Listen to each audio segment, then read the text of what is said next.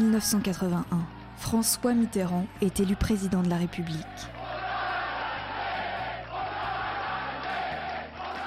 Cela faisait 23 années consécutives que la droite était au pouvoir.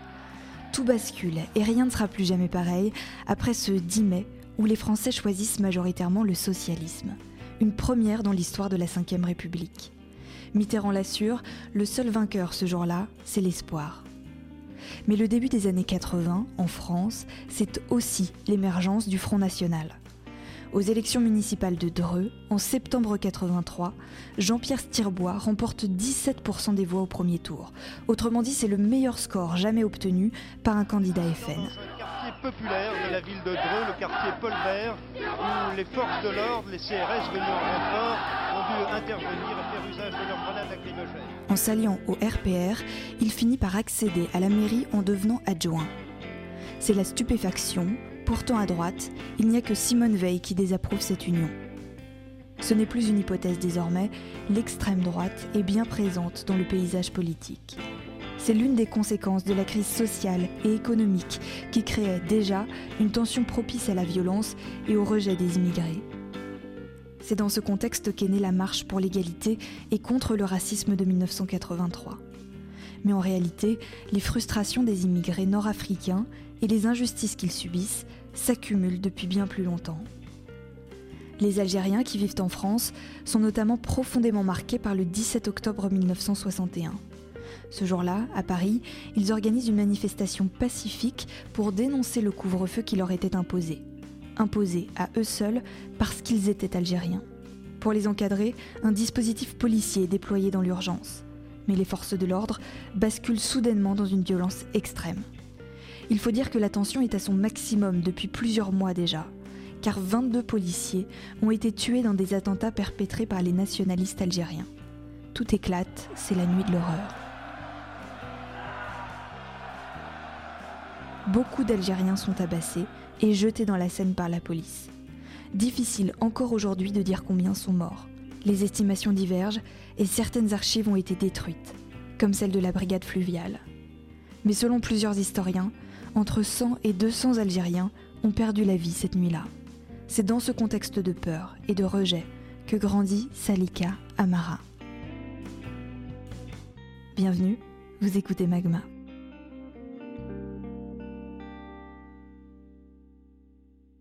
Disons que je suis venue très très jeune en France, j'avais à peine deux ans, en 1952 plus exactement. Mon père résidait là depuis les années 30, donc il a fait venir euh, sa famille. Il a été militant FLN puisque en 1954 il y a eu ce que l'on a appelé très longtemps des événements, mais qui était une guerre, donc la guerre d'Algérie, et de savoir qu'il y avait également la guerre d'Algérie, mais en France. Mon père était très recherché, il a été arrêté, il a fait le camp du Larzac et il a été libéré à l'indépendance comme un certain nombre d'Algériens pour fait de résistance. Il est évident que ça, ça donne euh, des bases pour euh, une certaine forme de résistance, quelle qu'elle soit. De plus, j'ai vécu 17 ans dans une cité de transit, euh, donc tout ça, bah, ça, forge, ça forge un homme et ça forge également euh, une femme. Donc euh, encore aujourd'hui, je suis toujours militante de terrain.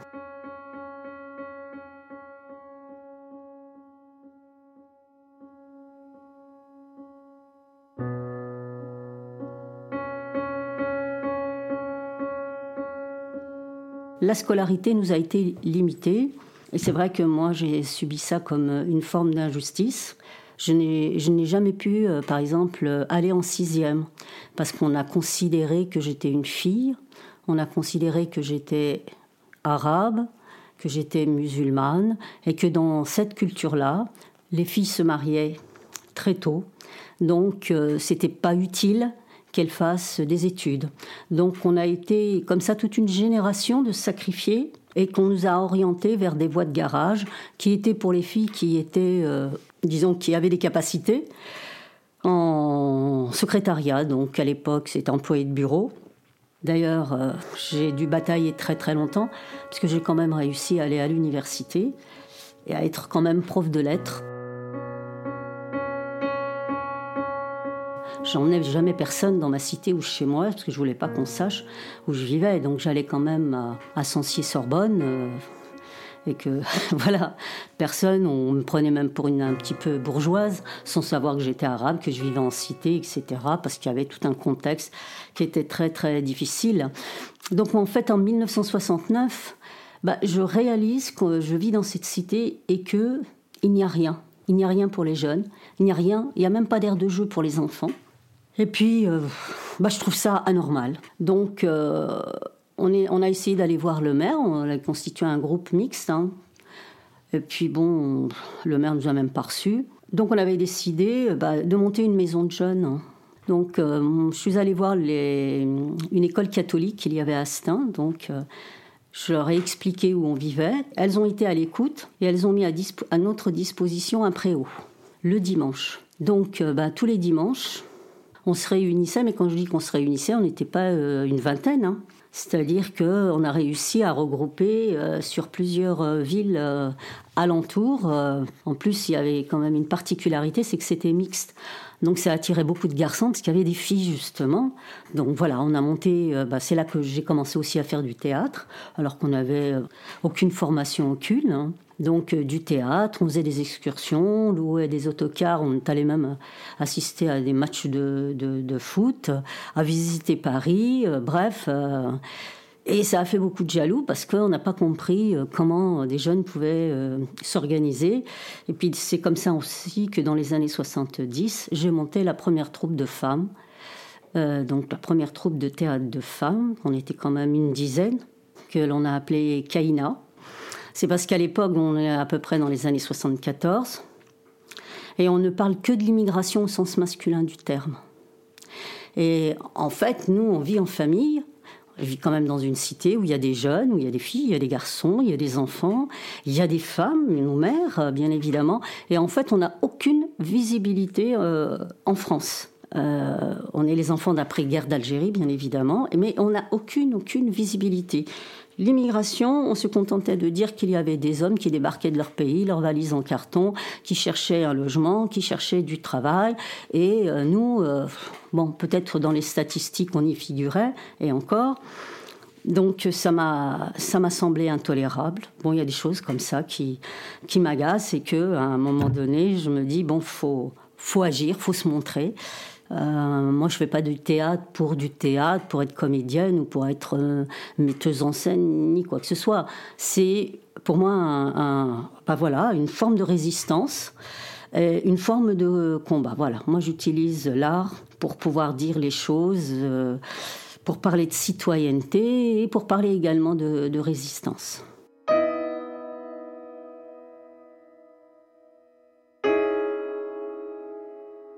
Donc en 81, la gauche passe.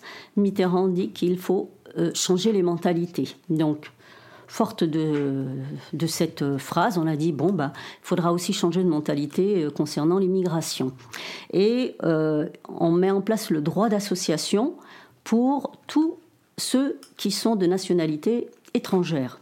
Et avec ce droit d'association, la troupe Kaina devient une association qui s'appelle l'ANGI, qui veut dire Association de la nouvelle génération immigrée. Donc on garde cette notion d'immigré parce que nous sommes issus de l'immigration, mais on entend cette notion de nouvelle génération eu égard à l'époque où nous, on parlait de nous, quand on a fini par nous rendre visibles, on a parlé de nous de manière négative en utilisant les termes de seconde génération. Donc nous, à seconde génération, on a mis nouvelle génération en disant, un, on se réapproprie notre histoire, on devient sujet de notre histoire, non objet, et changement de mentalité. Donc au sein de l'ANG, on a mis des, plusieurs actions innovantes. Donc on avait décidé d'ouvrir un centre d'accueil et d'hébergement pour filles maghrébines en fugue, donc des filles que l'on forçait au mariage, on a mis en place des classes vertes et des universités d'été. Donc voilà, ça a été une période, disons, j'allais dire, très très riche euh, cette période des, des, années 80. Et on était tellement pris en fait dans nos actions que petit à petit, on s'est un petit peu, euh, j'allais dire, euh, pas éloigné du terrain parce qu'on y était, hein, nos actions, on donnait des cours de soutien comme toutes les associations, mais on, avait d'autres, disons, d'autres activités qui étaient trop innovantes peut-être pour l'époque, si bien que certains jeunes, de, j'allais dire des quartiers, nous traitaient de, de bourgeois. En 1983, les crimes racistes se multiplient. Le ministère de l'Intérieur annonce l'assassinat d'au moins cinq Maghrébins, tués parce qu'ils étaient différents. Mais les organisations de lutte contre le racisme comptent quant à elles 21 morts. C'est encore plus que l'année précédente où 17 assassinats racistes ont été comptabilisés. Il y a par exemple le cas de Toufik Wanès. Alors qu'il jouait avec des pétards en bas de chez lui à la Courneuve, il est abattu par un voisin parce qu'il était, disait-il, excédé par le bruit. Il avait 10 ans et son meurtrier, un agent de la RATP, n'a été condamné qu'à deux ans de prison. Ce drame provoquera notamment de rudes affrontements entre les policiers et des jeunes de quartier pendant l'été 1983. Dans la ZUP lyonnaise des Minguettes, le jeune Toumi Jaïdja est grièvement blessé par un policier qui lui tire dessus à bout portant alors qu'il était en train de sauver un ami en difficulté. Il se trouve que Toumi est le président de l'association SOS Avenir Minguette, une initiative créée pour demander l'arrêt des intimidations policières. L'association prône le relogement des familles expulsées, souhaite des animations socio-éducatives et réclame le droit à l'embauche pour ces jeunes dans différents secteurs. Depuis son lit d'hôpital et avec la complicité du prêtre Christian Delorme, Toumi Djaïdja a l'idée d'organiser une marche à travers toute la France un mouvement totalement pacifiste, sans véritable revendication. Elle consisterait simplement à montrer que la France a plusieurs visages, plusieurs histoires et plusieurs origines. Christian Delorme est particulièrement impliqué dans le dialogue interreligieux et sensible au traitement réservé à ces jeunes. Les deux hommes, aux âges et aux parcours différents, inspirés par Martin Luther King et Gandhi, ont un objectif commun, partir de Marseille et rejoindre Paris, à pied exclusivement l'idée de la marche pour l'égalité et contre le racisme se concrétise. Au départ de ce projet, ils ne sont que 17 à partir.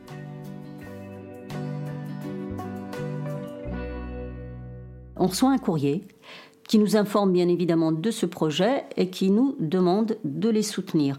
Mais c'est un courrier, je suppose, que beaucoup de gens ont reçu, donc euh, ça a été envoyé par Christian Delorme. À l'époque, il n'y avait pas beaucoup d'associations, il hein, faut être honnête.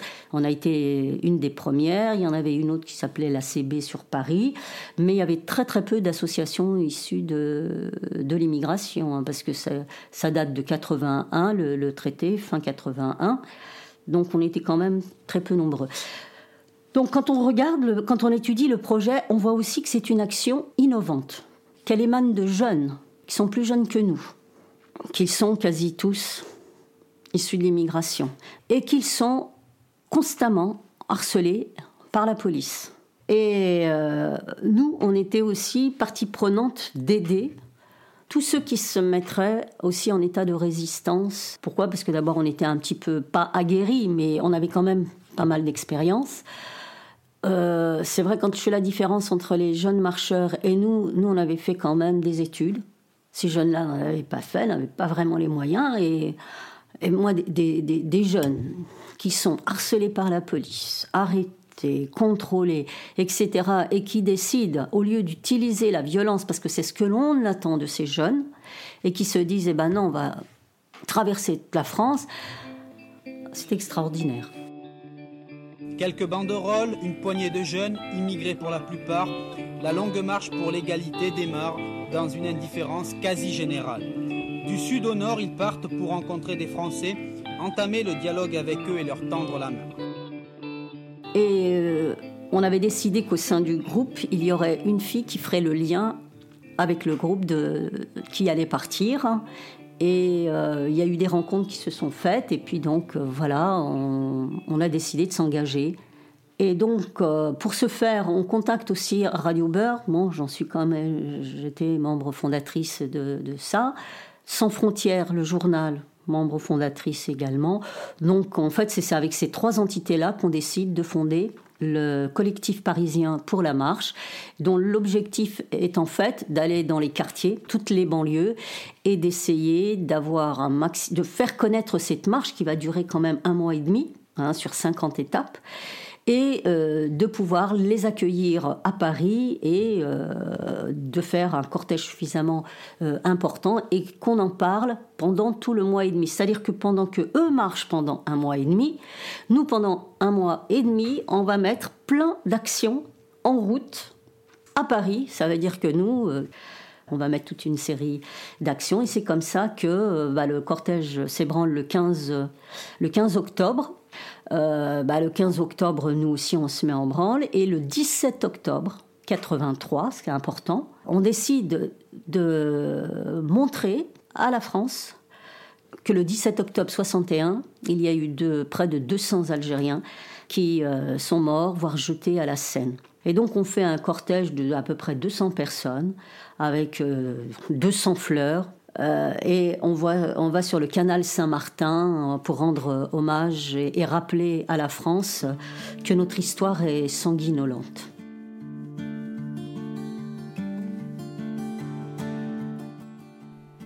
Pendant que le collectif parisien entame un travail de mémoire indispensable, la marche se déroule sans encombre.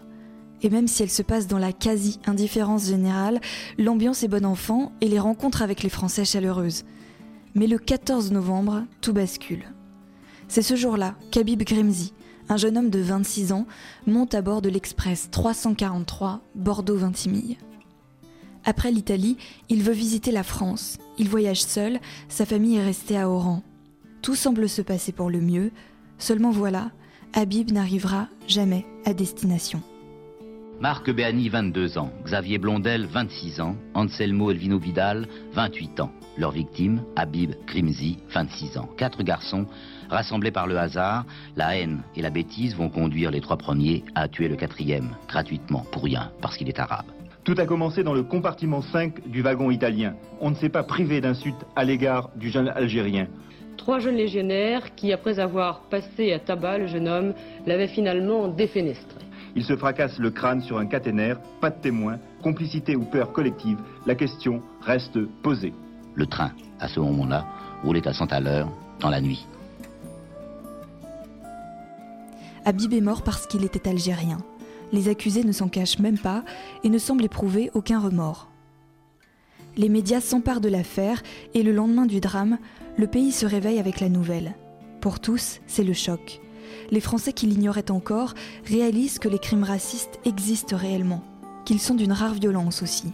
C'est une prise de conscience collective sur la gravité de la situation. Mais pour les jeunes immigrés du pays, qui n'avaient pas besoin d'une preuve supplémentaire, l'événement est vécu comme un coup de massue.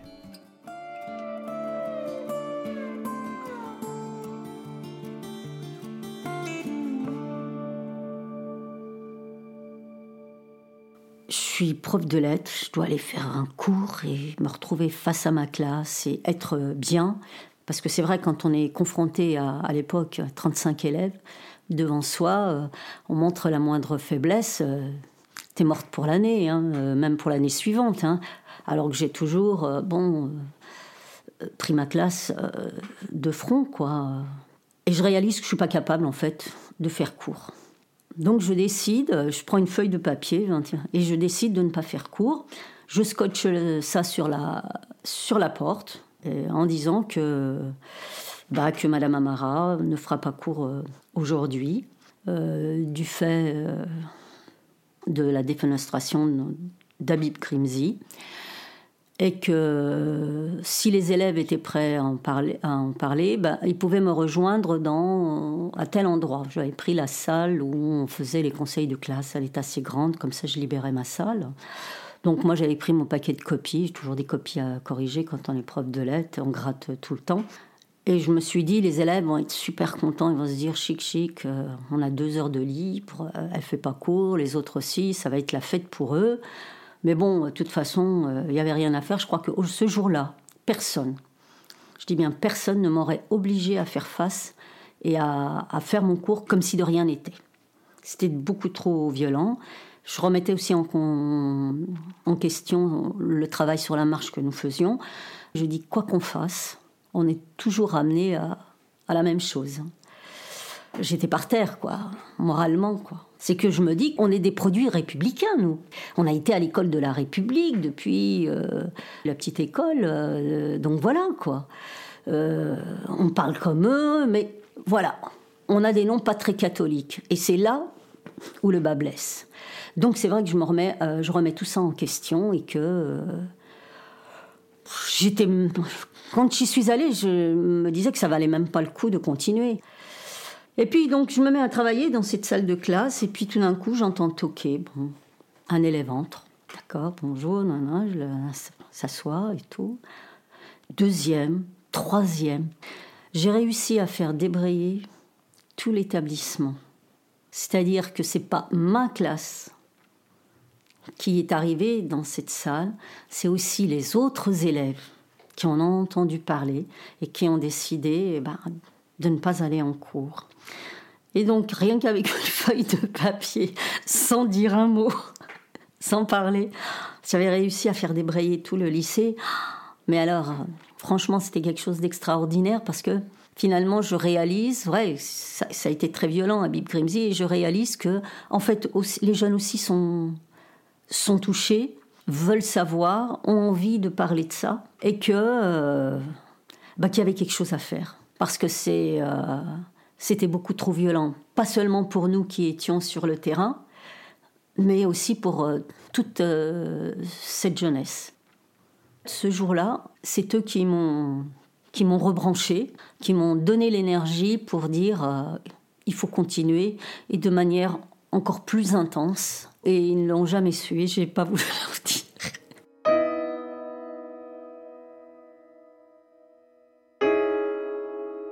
Et là, je crois que la France commence à comprendre pourquoi des jeunes partent, parlent de racisme, demandent l'égalité des, des, droits. Là, la presse commence à parler d'eux et commence également à parler de la situation des jeunes euh, socialement, économiquement, et mettent un petit peu l'accent euh, sur ces quartiers, mais ne mettent pas en place l'essentiel, parce que l'essentiel, c'est quand même l'exaction des, ben, des violences policières. C'est le harcèlement qu'ils subissent quotidiennement, parce qu'ils sont partis aussi à cause de cela, bien évidemment, pour dénoncer ce racisme dans lequel tout le monde, tout le monde se tait. Les politiques, les syndicats aussi veulent après euh, bah, se faire prendre en photo avec eux, être vu avec eux. C'était euh, véritablement un gage de, euh, j'allais dire, d'antiracisme entre guillemets, de soutien, tout ce qu'on veut. C'est important de le dire parce que franchement, c'est tout le monde, tout le monde, sauf le Front National, bien évidemment. Et, c'est comme ça, en fait, qu'il y a cette espèce, j'allais dire, de boule de neige qui fait que bah, la France, plus personne ne peut dire euh, Ah, je ne savais pas qu'il y avait une marche qui se fait. Euh, on fait des portraits d'eux. Euh, bref, ils deviennent en tout cas quasi, quasi des vedettes. Et eux-mêmes s'y attendent pas. Et nous-mêmes, on s'y attend pas. Et on ne s'attend pas aussi, c'est ce qu'il faut également dire, c'est que nous-mêmes, on s'attend pas au résultat final. Et ça, c'est un petit peu dommage qu'on n'ait pas, euh, disons, évalué, entre guillemets, le futur. Nous, on vivait l'instant présent de dire on a un objectif, il faut que la marche réussisse, il faut dénoncer le racisme, etc. L'engouement est de plus en plus important. À chaque étape, de nouvelles personnes souhaitent se greffer au projet et marcher elles aussi pour l'égalité. Mais des problèmes de logistique se posent, il est impossible de prendre en charge tout le monde et de trouver des hébergements pour la nuit. Le cortège doit alors se limiter à 40 personnes. Pour se distinguer, les marcheurs permanents arborent des badges rouges, tandis que les autres en portent des blancs. L'arrivée à Paris est imminente. Toumi Jaija, Christian Delorme et les autres doivent affiner leur discours. Ils savent que contrairement à leur départ de Marseille, les médias seront là pour leur arrivée. Avant d'atteindre la capitale, les marcheurs tournent près de trois jours dans les différentes banlieues pour organiser des débats et des rencontres. Tout le monde veut les voir et échanger avec eux. Après 50 jours et plus de 1200 km de marche, c'est désormais le grand final, le 3 décembre 1983. Le collectif parisien, les autres associations similaires et les marcheurs savent que quelque chose d'important se joue. Mais personne ne semble imaginer, au moment des derniers préparatifs, que ce sont plus de 100 000 personnes qui seront présentes, de toutes les origines et de toutes les couleurs.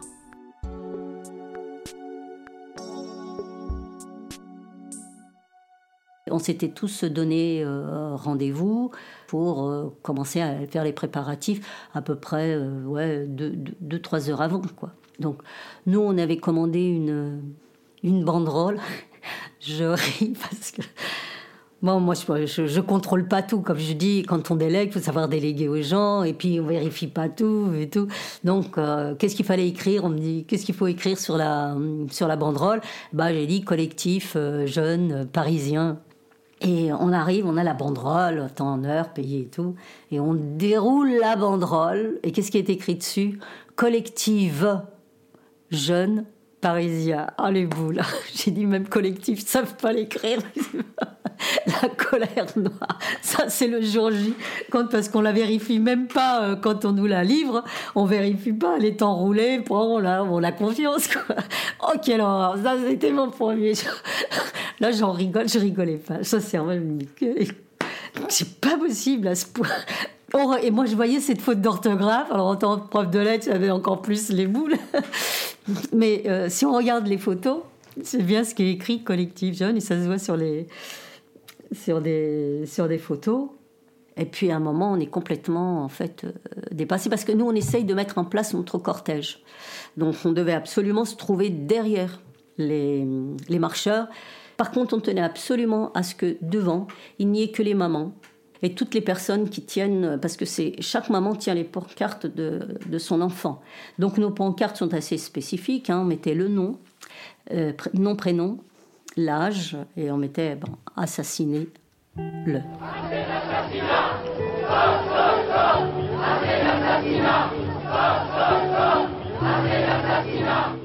C'était, on était dans l'euphorie. Et franchement, on a eu l'impression qu'on avait gagné quelque chose, qu'on était. Euh, je sais pas, c'est comme vous savez, des fois vous avez un poids là tout lourd, vous traînez, vous traînez, puis après, brusquement, bah, ce poids il s'en va et vous êtes toute légère. Vous êtes vous, vous êtes dans votre élément et euh, on est bien.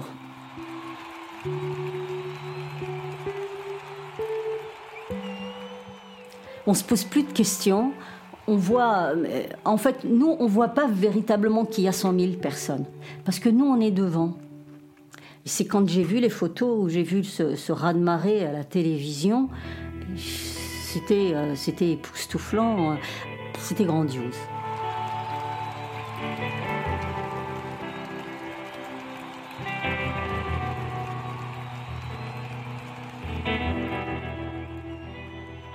Et sincèrement, on y a cru. Et ça a été peut-être euh, ce qui nous a perdus. C'est parce qu'on a réellement cru que ça avait marché. Et cette espèce, euh, bon, on était peut-être naïf, hein, euh, on n'avait pas suffisamment d'expérience, mais avec tout ce que l'on avait vécu, où on se sentait seul, isolé, là on a eu l'impression que le monde était avec nous. Et le monde, euh, en termes de quantité, j'entends. C'est quelque chose qui nous a tous marqués parce que on a fait plein de choses précédemment, rien n'était comparable à ça. On avait déjà fait des manifs. Euh, rien n'était comparable à la marche. On croit vraiment qu'on fait partie de cette France. À quoi ça sert la solidarité À faire voir que les gens sont capables ensemble de s'aimer sans différence. Je pense que ça deviendra une réalité par les petits-enfants, peut-être ceux qui ne sont pas encore nés. Il y a eu une espèce de boule de neige où tout le monde s'est approprié la marche, notamment les, politiques. Donc il y avait des velléités de rencontrer François Mitterrand. Il y a eu des conditions qui ont été mises à cette rencontre. Ça, personne ne le sait, c'est les petits, parce que bon, on a grandi, ils sont reçus à l'Élysée, etc. C'est que déjà, le président, c'est le protocole, hein, on décide que seules les personnes qui ont un casier vierge donc on sélectionne les personnes au vu de leur casier judiciaire. Donc c'est déjà un, truc qui peut refroidir. Donc certains qui auraient eu euh, envie de dire des choses et rencontrer le président, ou qui avaient, euh, parce qu'ils faisaient partie des marcheurs permanents, ne l'ont pas rencontré. Je pense à Bouzid Kara notamment. L'autre anecdote, c'est qu'en fait, euh, ce qu'on remarque, et il suffit de regarder les photos, c'est qu'on quand même on est en plein hiver et que en fait ils portent tous des kéfiers. C'est un grand carré de tissu avec des liserets, euh, des liserets noirs, tout simplement, et que portent soit sur la tête, alors on en trouve des noirs, des rouges, euh, et en fait, bon, bah, on en trouve plein, même, maintenant, c'est encore tendance, c'est un foulard en fait euh, qui a toujours été un petit peu entre guillemets de mode, bon, mais bon, il est connoté, connoté Palestine. Et on est en hiver, ils ont tous quasiment un, café, un palestinien. Donc. Et euh, on a demandé à ce que tous les jeunes qui allaient être reçus par François Mitterrand enlèvent leur kéfier. Ils ne peuvent pas être reçus avec ça autour du cou. Il y a plein de petites choses comme ça qui font qu'en fait, euh, il faut, comment je dirais, il faut que les gens soient lisses pour être reçus tout le monde n'est pas Christian Delorme. Hein. Lui, il a la foi pour être lisse. Nous, on a nos vies, donc voilà. Et, là-dessus, ils veulent pas céder. Là-dessus, ils veulent pas céder. Alors, eh ben, ils vont trouver un compromis. On va leur confectionner des écharpes. Donc, elles sont prêtes pour aller à l'Élysée. On les confectionne rien que pour aller à l'Élysée. On va leur confectionner des écharpes longues, blanches, avec un liseré noir qui ne fait pas kéfier, bien évidemment, et qu'ils vont avoir autour du cou. Donc, si on regarde les photos, parce que personne, personne ne regarde les photos, mais si on regarde de, près la photo, on voit qu'ils ont, pour certains, ce, ce foulard qui a été fait spécifiquement pour aller à l'Élysée.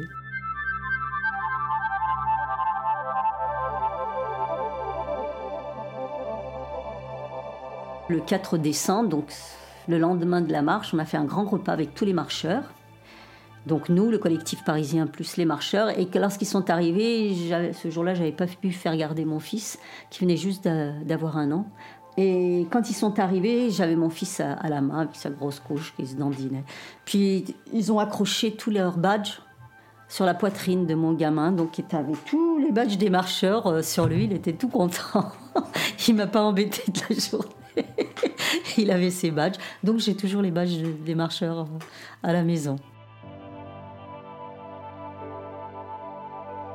On est tous dans un état tel qu'on n'analyse pas du tout nos émotions. En plus, on les connaît sans les connaître. Euh, c'est-à-dire de leur nom, de leurs photos, euh, parce qu'il y a quand même euh, Sans frontières qui fait aussi la navette, donc par Farida Ishoun et euh, qui fait même une revue entière hein, sur la, marche avec les photos des uns et des autres. Donc en fait, on les connaît sans les avoir jamais euh, rencontrés. Bon, c'est la fête, parce que c'est vrai que c'était quelque chose d'intense, de très très fort. On avait dit que ça y est, on, a gagné quelque chose, qu'il n'y aurait plus jamais ça. Ça veut dire qu'on s'est dit, puisqu'on fait partie de ça y est, tout le monde a reconnu qu'on fait partie de cette société, qu'on est des citoyens français au même titre qu'eux, mais l'anecdote est la suivante, c'est qu'on est tous là et il en manque un. Bouzid est en retard. C'est quelqu'un qui est, très doux, très, très simple, très humble, et qui arrive et qui est hyper énervé. Hyper énervé. Il est dans le métro, il venait donc, alors que la veille, toutes les photos des marcheurs sont sur euh, à la télévision, toute la presse il s'est fait contrôler. Il s'est fait contrôler par la police. Il a dû sortir ses papiers d'identité. Il a été fouillé, humilié. Donc il est arrivé. Et, nous, on disait, euh, qu'est-ce qu'on fait pour euh, ensuite? Est-ce qu'on s'arrête là? Voilà, la marche elle est terminée. Qu'est-ce qu'on fait, etc. Et lui, il sort avec des mots simples. Oui, mais attendez, pour faire quelque chose, il faut d'abord rester vivant. Waouh Il refroidit tout le monde. En plus, c'est quelqu'un qui est euh, très fragile et qui ressent les, choses très sensibles. Et je me demande s'il n'avait pas compris qu'en fait, euh, tout ce qu'ils avaient fait, c'était, c'était mort, quoi. Et bah, il a eu raison. Si Salika dit cela, c'est parce que les marcheurs et les militants ont très vite déchanté. Au cours de leur entretien avec le président de la République, pourtant, François Mitterrand surprend tout le monde en annonçant que la durée de la carte de séjour est portée à 10 ans. En réalité, il s'agit là plus d'une formalité que d'une véritable révolution, tant les revendications de différentes associations étaient nombreuses depuis plusieurs années. L'obtention de la carte ne faisait d'ailleurs pas partie des avancées que les marcheurs espéraient. Est évoqué également pendant cette rencontre le vote des étrangers aux élections locales ainsi que la création d'une loi contre les crimes racistes. Mais après l'euphorie et le sentiment de victoire, la marche pour l'égalité et contre le racisme ne rencontre pas de véritable suite. D'abord, les marcheurs rentrent chez eux et la quasi-totalité retombe dans l'anonymat. Mais les plus militants espèrent transformer l'essai, ne pas s'arrêter après cette première victoire. Les différentes associations essayent de s'organiser mais la tâche est difficile. Tout le monde n'a pas les mêmes aspirations pour ce qui sera le mouvement d'après. L'année suivante, un groupe parallèle d'activistes veut reproduire le même schéma que la marche et s'approprier le combat. Cette initiative, appelée Convergence 84, n'est pas du tout approuvée par le premier groupe de militants qui estiment que le message change et que les revendications se dispersent. Entre-temps, SOS Racisme est créé dans des cercles proches du Parti socialiste, qui n'avait jusque-là pas de mouvement similaire. À sa tête, on trouve notamment Harlem Désir et Julien Drey l'association va être vivement critiquée par les marcheurs et tous ceux qui se sont impliqués pour plus d'égalité depuis les années 70.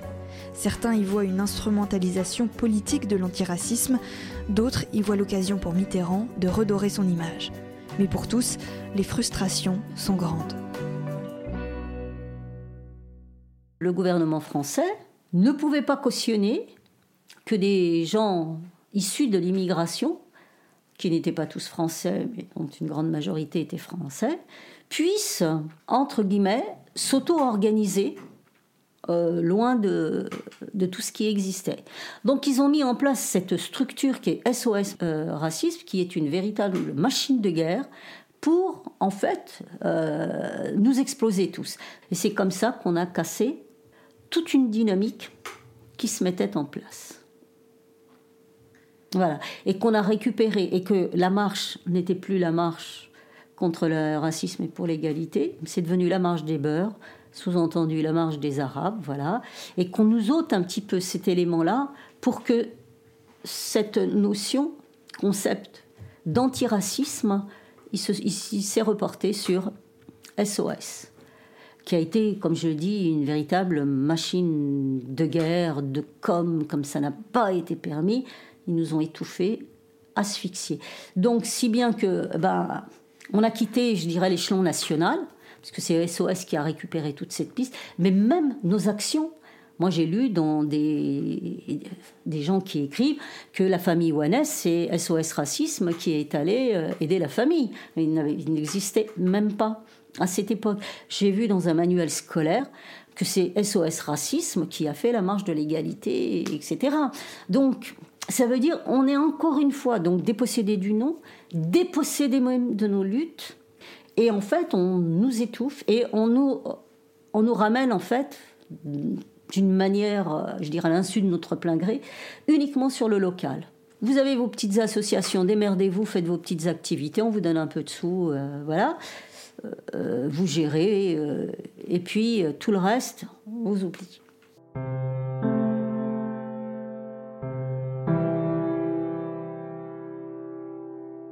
Et je pense que là, la gauche, elle paye euh, ces dernières années les conséquences de ça. Parce que je pense que si elle s'était réellement ouverte à cette population qui était laïque, laïque, je mets bien la notion de laïque, même si on a une culture musulmane et que nos parents priaient et se remarquaient pas, elle a financé des associations culturelles au détriment d'associations culturelle, qui était laïque, parce qu'on était dans la dénonciation, parce qu'on était dans la revendication, parce qu'on était dans la contestation. Et cela, elle ne pouvait pas l'entendre de la part d'enfants euh, issus des colonies. Ils font leur vie. Hein. Moi, c'est vrai que j'avais quand même quelque chose qui était important, c'est que j'avais un travail. Pas n'importe lequel, même si on ne le savait pas. Bon, c'est les aléas de la vie qui m'ont fait entrer à l'éducation nationale. Puis j'en suis jamais sortie. Puis c'était aussi un prolongement même de mon engagement, puisque j'ai quand même choisi dans les 20 dernières années de me consacrer qu'aux élèves de section professionnelle, pour les amener à sortir de ce, entre, dans ce misérabilisme dans lequel ils étaient, parce qu'ils n'avaient jamais choisi euh, pour 85% euh, d'entre eux euh, cette section-là. Oui, je trouve qu'ils ont, que la gauche a raté le coche. L'immigration, les quartiers populaires ne sont pas acquis forcément entièrement à la gauche. Et elle a trop fait l'erreur qu'on a payé chèrement, et puis que les, violences policières perdurent, existent, sont de plus en plus violentes. Euh, voilà, notre histoire est sanguinolente et elle se poursuit. Euh, bon, faut agir. Donc euh, j'agis, je vais encore sur le terrain.